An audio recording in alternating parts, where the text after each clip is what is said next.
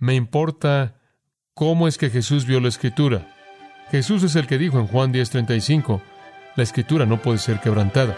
Jesús es el que dijo en Mateo 5, 17 y 18, ni una jota ni una tilde serán quitadas de esta ley.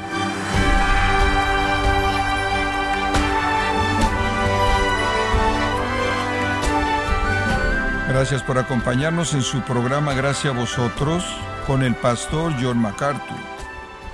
Ninguna evidencia externa, ni descubrimiento del arca de Noé, u otro concepto bíblico, convertirá a un incrédulo en un hombre de fe o lo convencerá de que la Biblia es verdadera. Entonces, si el valor de estas pruebas es limitado, ¿cuál es la mejor manera de defender la autoridad de las Escrituras? ¿Y cómo debemos defenderla cuando su veracidad es atacada?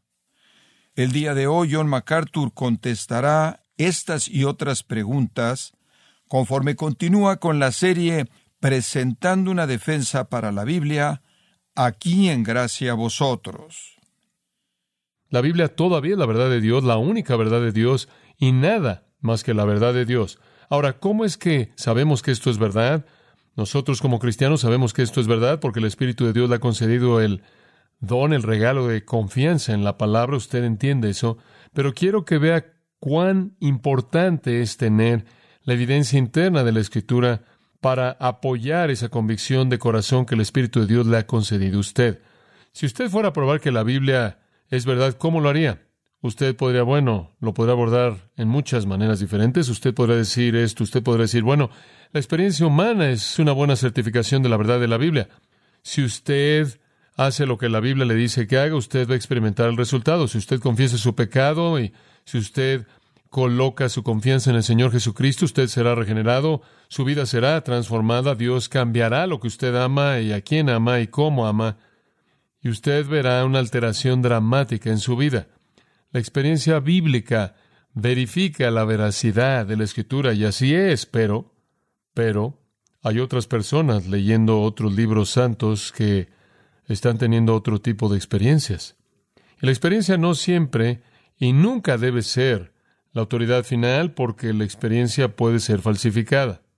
Alguien más podrá decir, bueno, podemos verificar la Biblia mediante la ciencia, mientras que otros libros hacen afirmaciones ridículas, absurdas acerca del mundo, el mundo físico. La Biblia hace afirmaciones muy, muy exactas en términos científicos acerca de la creación física, inclusive cuando fue escrita antes de que la ciencia moderna descubriera que estas cosas son verdad. La Biblia dice que la Tierra gira sobre un eje, la Biblia dice que el Sol lleva al sistema solar, nuestro sistema solar, de un fin del espacio al otro. La Biblia dice que hay un sistema de agua, un sistema hidrológico que opera en un ciclo increíble. La Biblia lo describe, que habla del peso de las montañas. Esto se llama isostasia. El mundo entero está equilibrado. Si usted tiene, por ejemplo, un balón de básquetbol que está fuera de equilibrio y usted lo empuja, haría que girara así, daría vuelta así y así y así. Si el mundo estuviera haciendo eso, estaríamos saltando y saltando y saltando en intervalos. Da vueltas de manera perfecta porque está equilibrada de manera perfecta. Esa es la ciencia de la isostasia. Y es Dios quien pesa los montes en su balanza. Podríamos decir que la ciencia verifica a la Biblia, pero mientras que recibiríamos una afirmación general un poco mejor que la experiencia, recibiríamos una afirmación general, eso es bastante sorprendente. Alguien fácilmente podría ponerse de pie y decir, bueno, eso realmente no significa que todo ahí es verdad. Alguien más podrá venir y decir, bueno, podremos ver, podremos ver la profecía. Hay profecías en la Biblia que se cumplieron. Y podremos decir, bueno, por lo menos las partes científicas de la Biblia son verdad y por lo menos las partes empíricas de la Biblia son verdad. Y ciertamente cuando Dios dijo que ciertas naciones iban a caer y cayeron, y cuando Dios dijo que iba a ahogar al mundo y él ahogó al mundo, esas cosas fueron verdad y entonces hay ciertas profecías que se cumplieron y eso significa que alguien que escribió la Biblia sabe algo más de lo que sabemos porque él entendió la ciencia física antes de que alguien más lo entendiera, él entendió los acontecimientos antes de que llegaran a suceder, entonces tuvo la capacidad de predecirlas. Podríamos ver ese tipo de cosas y pueden apoyar nuestro entendimiento de la escritura. Usted puede ver la arqueología, usted puede investigar las ruinas ahí en el Medio Oriente y usted puede ir a los museos ahí y puede encontrar cosas de la a partir de la piedra roseta y cuevas en Egipto con ciertos dibujos ahí que indican que los hebreos vinieron ahí. Usted puede encontrar en el código de Hammurabi un código de ley que inclusive antecede a Moisés, lo cual indica que los hombres desde el principio estaban bajo la ley y no eran monos que hacían lo que querían colgados de árboles. Usted puede encontrar mucha evidencia arqueológica y apoyar cosas que la Biblia dice que sucedieron. Usted inclusive puede encontrar los muros de Jericó derrumbados en una configuración extraña que encaja perfectamente con la idea de que cayeron hacia afuera, planos. Entonces usted puede ver eso y podrá decir, bueno, por lo menos esas partes de la Biblia son absolutamente verdaderas, porque la arqueología las verifica. Nunca hemos encontrado algo en la Biblia que es incorrecto en términos científicos, nunca hemos encontrado algo en la Biblia que es incorrecto en términos históricos. La ciencia verifica todo lo que dice. Dice usted que hay acerca del día cuando dijo que el sol se detuvo. Bueno, obviamente el sol no se detuvo, la Tierra dejó de girar. Pero desde la percepción de la persona que estuvo de pie ahí, el sol se detuvo. Eso es percepción. Cuando usted se levantó esta mañana, usted no vio por su ventana y dijo, qué hermoso se ve la Tierra girando. Eso fue una Tierra girando. El sol no se movió en la dirección que usted pensó que se movió. La Tierra se movió, pero desde nuestra percepción usted dice que es un amanecer, dice que es un atardecer. Entonces hay ese tipo de cosas en la Biblia, pero nada en la Biblia contradice la ciencia, y nada en la Biblia contradice la historia, y nada en la Biblia contradice una promesa que Dios dio, como si algo no llegó a ser verdad de la manera en la que Él dijo que sería verdad. Pero antes de que veamos alguna de esas cosas como evidencias que apoyan esta verdad, todo comienza al escuchar lo que la Biblia afirma. Ahora esto es sorprendente. Permítame tan solo darle dos palabras en qué pensar. Infalible e inerrante. Infalible. Y me gusta usar esa palabra quizás simplemente de una manera personal. Usted podría discutir mucho por lo que podría significar. Tiene cierta flexibilidad como la palabra inerrante, pero usemos la palabra infalible para decir que Dios ha inspirado la escritura de tal manera que es la regla segura, confiable, eternamente verdadera y guía en todo asunto, en total. Usemos infalible para hablar de la totalidad de la escritura. Es toda la verdad. La estamos viendo desde el punto de vista panorámico. El panorama general es un documento infalible. Esto es, lo que afirma en su totalidad es verdad. Salmo 19.7, la ley de Jehová es perfecta. Salmo 18.30, en cuanto a Dios, su camino es perfecto o irreprensible. La palabra de Jehová es probada. Probada. Salmo 119, tu palabra es muy pura. Tu ley es verdad. Todos tus mandamientos son verdad. La suma de tu palabra es verdad. Cada una de tus ordenanzas justas permanece para siempre, porque todos tus mandamientos son justos. Salmo 111, 7. Todos sus preceptos son seguros. Romanos 7, 12. La palabra de Dios es santa, justa y buena. Y en Deuteronomio 4, 2 usted tiene no añadas a la escritura. Usted tiene en Apocalipsis 22, 18 y 19, no añadas a la escritura, no le quites a la escritura. Es en su totalidad completa, infalible. En el décimo capítulo del Evangelio de Juan, versículo 35, Jesús dice al final del versículo, la escritura no puede ser quebrantada. La escritura no puede ser quebrantada. Es como una cadena. Todos los versículos están enlazados. Todos los capítulos están enlazados, todos los 66 libros están enlazados, los testamentos están enlazados, y no hay lugar alguno en el que pueda ser quebrantada. No hay lugar en el que la cadena pueda ser rota. Es en su totalidad la verdad de Dios, verdad de manera total. Eso es lo que afirma, eso es lo que demanda de nosotros en términos de confianza. La segunda palabra es inerrante, inerrante. Y eso la ve desde el punto de vista detallado, no viendo la totalidad, sino viendo toda palabra. Toda palabra es verdad, toda palabra en los autógrafos originales fue inspirada por Dios y está libre de error, falsedad, imprecisión. Entonces la verdad total del mensaje de la palabra está protegida por toda palabra siendo una palabra verdadera de Dios. La Biblia es totalmente verdad porque es verdad en toda parte.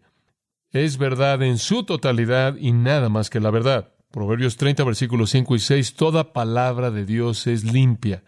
Toda palabra, Salmo 12, 6, las palabras de Jehová son palabras puras, como plata probada en un horno refinada siete veces. Y el salmista está buscando algún tipo de analogía para expresar la pureza de la palabra. En el Salmo 119, 140, el salmista dice, tu palabra es muy pura.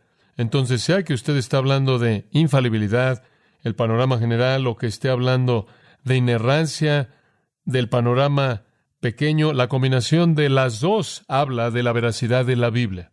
Es verdad. Y ahora voy a decirle algunas cosas y darle algunas escrituras. Quizás no quiera tratar de buscarlas, pero simplemente escuche.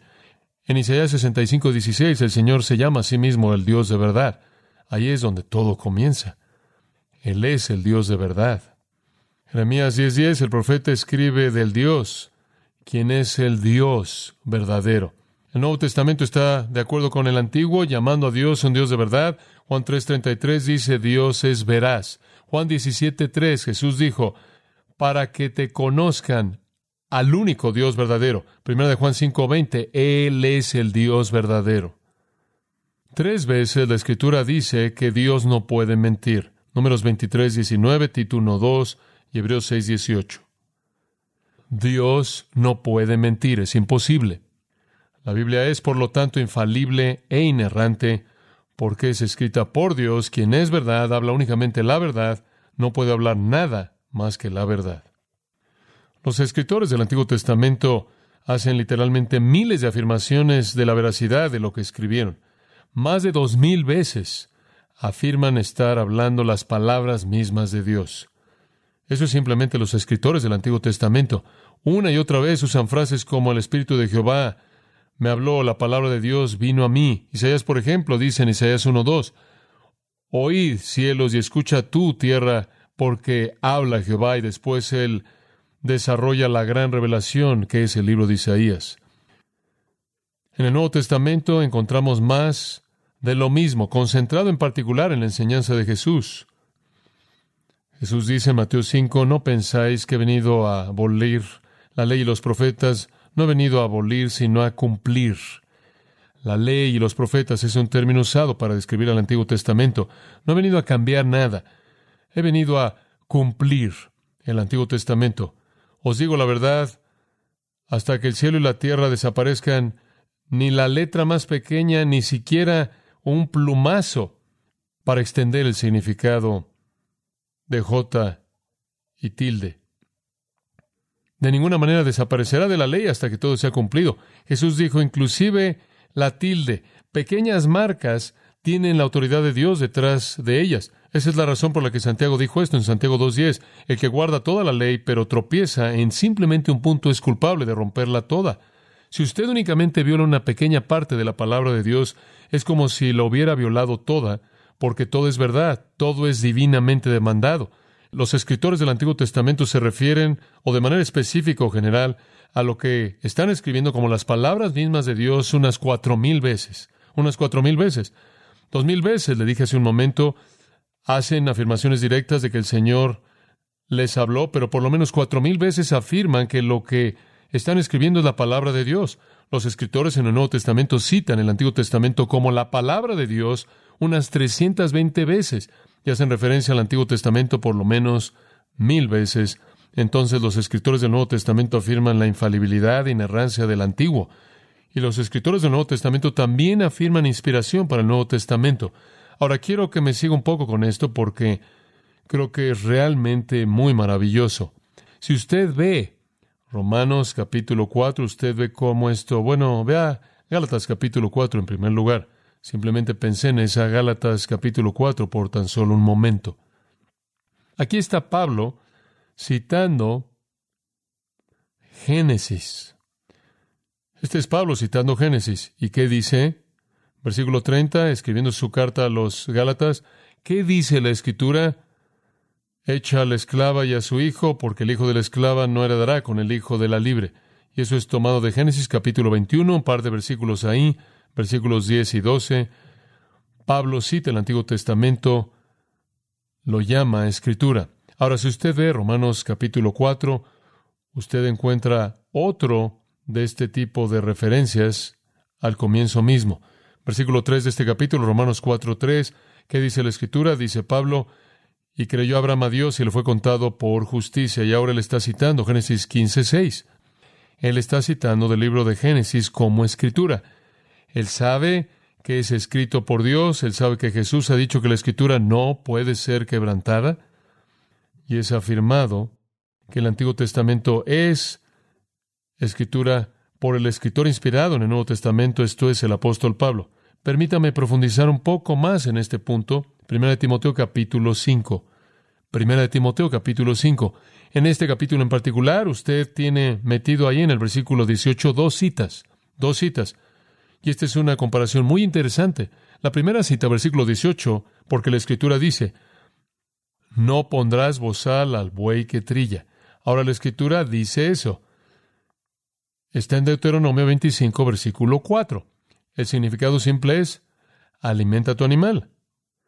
Pero la analogía de esto es, la aplicación de esto es que usted cuida de la gente que lo sirve a usted. En cierta manera es una afirmación proverbial. Si usted quiere que el buey haga su trabajo, usted lo alimenta. Y si usted espera que la gente haga lo que usted quiere que hagan, usted cuida de ellos.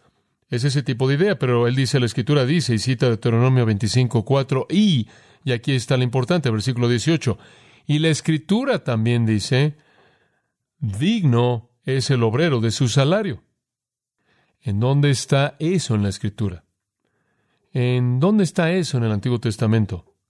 Eso no está en el Antiguo Testamento, de hecho, está en Lucas, capítulo 10 y versículo 7, en donde Jesús dijo esto, el obrero es digno de su salario.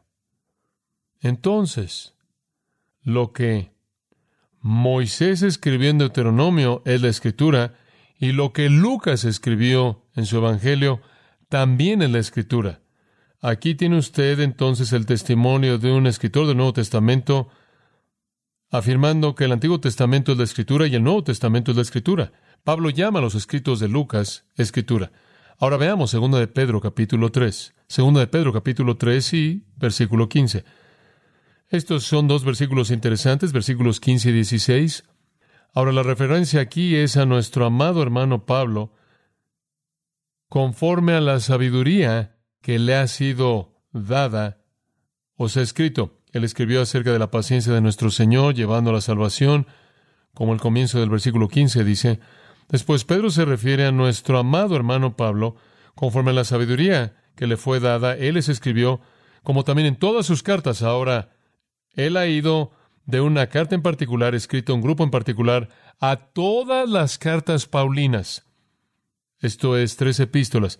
También en todas sus cartas hablando de ellas, estas cosas en las cuales hay algunas cosas difíciles de entender, las cuales los indoctos inconstantes tuercen, como también el resto de qué? Las escrituras. Entonces, ¿qué está diciendo Pedro de las cartas de Pablo? Son parte de la escritura, así como el resto de la escritura. Aquí de nuevo, así como Pablo llamó los escritos de Lucas escritura, este es el escritor primordial de las epístolas, verificando a un escritor de los evangelios. Entonces Pedro llama los escritos de Pablo escritura. De hecho, todas sus cartas son escritura. El texto de la escritura no exagera en esto. No presenta esto con mucha fanfarria. Es simplemente de manera magnífica, casi callada, algo que está ahí porque es una realidad tan obvia, no necesita ser exaltado como si tuviéramos que probar un punto. En el libro de Apocalipsis hay bendición en el capítulo 1, versículo 3, pronunciada en el que lee y oye las palabras de la profecía y guarda las cosas que están escritas en él, y esta es la revelación de Jesucristo que Dios le dio para mostrarle a sus siervos las cosas que deben llevarse a cabo pronto, y él envió y la comunicó por su ángel a su siervo Juan. Aquí sabemos ahora que el libro de Apocalipsis es inspirado por Dios, es inspirado por Dios. Dios es su autor, y él se lo dio a Juan. Entonces, desde el Pentateuco, desde el escritor del Nuevo Testamento citando el libro de Génesis como escritura, hasta llegar a Apocalipsis siendo la palabra de Dios verdadera, la realidad completa del testimonio interno de los escritores de la Escritura es que estaban escribiendo la palabra de Dios de manera inequívoca. Este es el testimonio poderoso inequívoco en términos internos de la Escritura, siendo la palabra de Dios. Pero hay otro testimonio del que quiero hablar en esta noche, tomar el tiempo para hacerlo y mucho más podría ser dicho, pero siempre para otra ocasión. Quiero hablar del testimonio de Jesús. Me importa cómo es que Jesús vio la escritura. ¿Y usted? Creo que sí. Jesús es el que dijo en Juan 10:35, la escritura no puede ser quebrantada. Jesús es el que dijo en Mateo 5, 17 y 18, ni una J ni una tilde serán quitadas de esta ley. Ahora, en Mateo 26, 24, y él dijo esto, el Hijo del Hombre va como ha sido escrito acerca de él.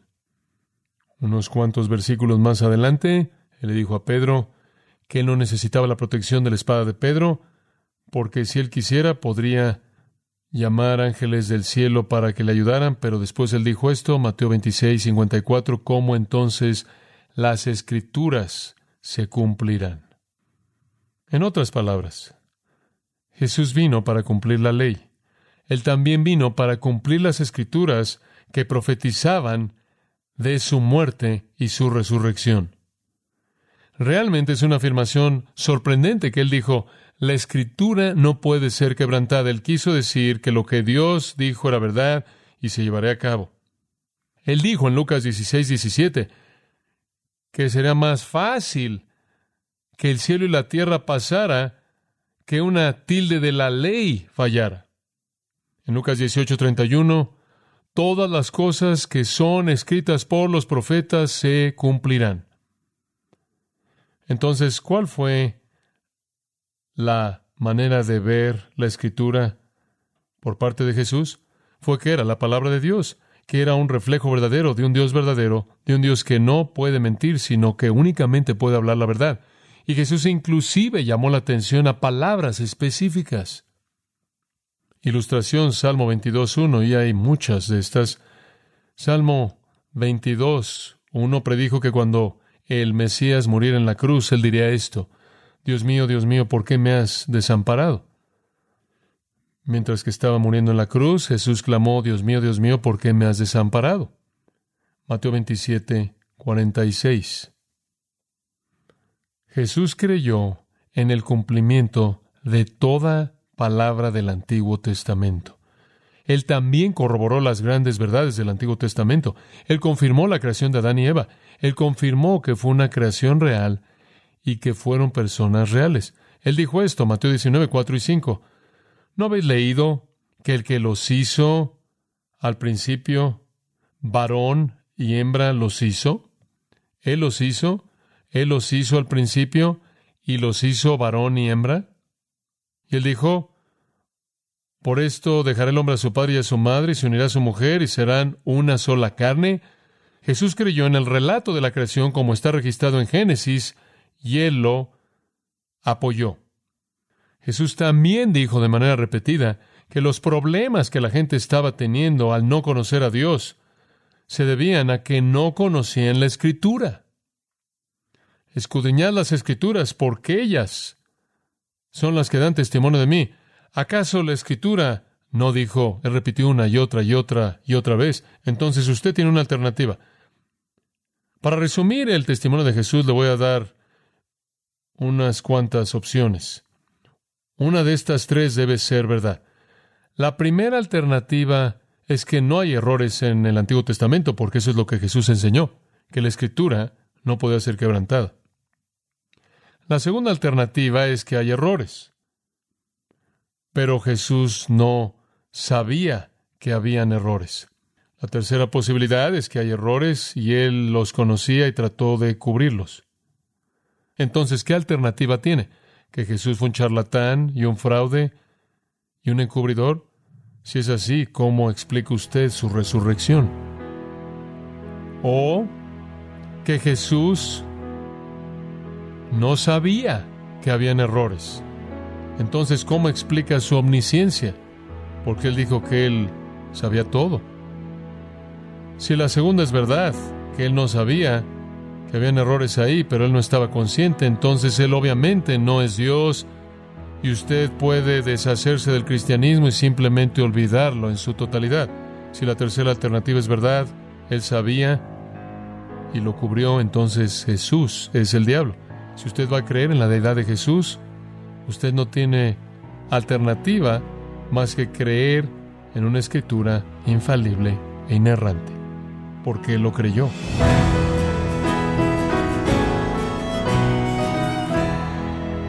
O John nos proveyó varias respuestas para responder confiadamente cuando la autoridad de la escritura es atacada. Estamos en la serie presentando una defensa para la Biblia, aquí en gracia a vosotros. Estimado oyente, le invitamos a leer el libro Verdad en Guerra, escrito por John MacArthur, donde lo equipa a pelear por la verdad, desmantelando los ataques del enemigo hacia la misma. Lo puede adquirir en gracia.org o en su librería cristiana más cercana. Y también le comento que puede descargar todos los sermones de esta serie presentando una defensa para la Biblia, así como todos aquellos que he escuchado en días, semanas o meses anteriores, animándole también a leer artículos cristianos relevantes en nuestra sección de blogs en gracia.org. Si tiene alguna pregunta o desea conocer más de nuestro ministerio, como son todos los libros del pastor John MacArthur en español o los sermones en CD que también usted puede adquirir, escríbanos y por favor mencione la estación de radio por medio de la cual usted nos escucha en gracia a vosotros. Es importante conocer no solo el país y ciudad de donde usted nos escucha, sino también la radio. Para quienes contactan nuestro ministerio por primera vez, pueden solicitar una copia del mensaje de promoción sin costo alguno, un mensaje por oyente únicamente. Si usted vive en los Estados Unidos o Puerto Rico, escríbanos a Gracia Vosotros, P.O. Box 4000, Panorama City, California 91412. O puede escribirnos a través del siguiente correo electrónico radio arroba gracia.org. En nombre del pastor John MacArthur, de nuestro productor David Torres y del personal, le damos las gracias, invitándole para que nos acompañe en la próxima edición y así juntos continuar desatando la verdad de Dios un versículo a la vez, en gracia a vosotros.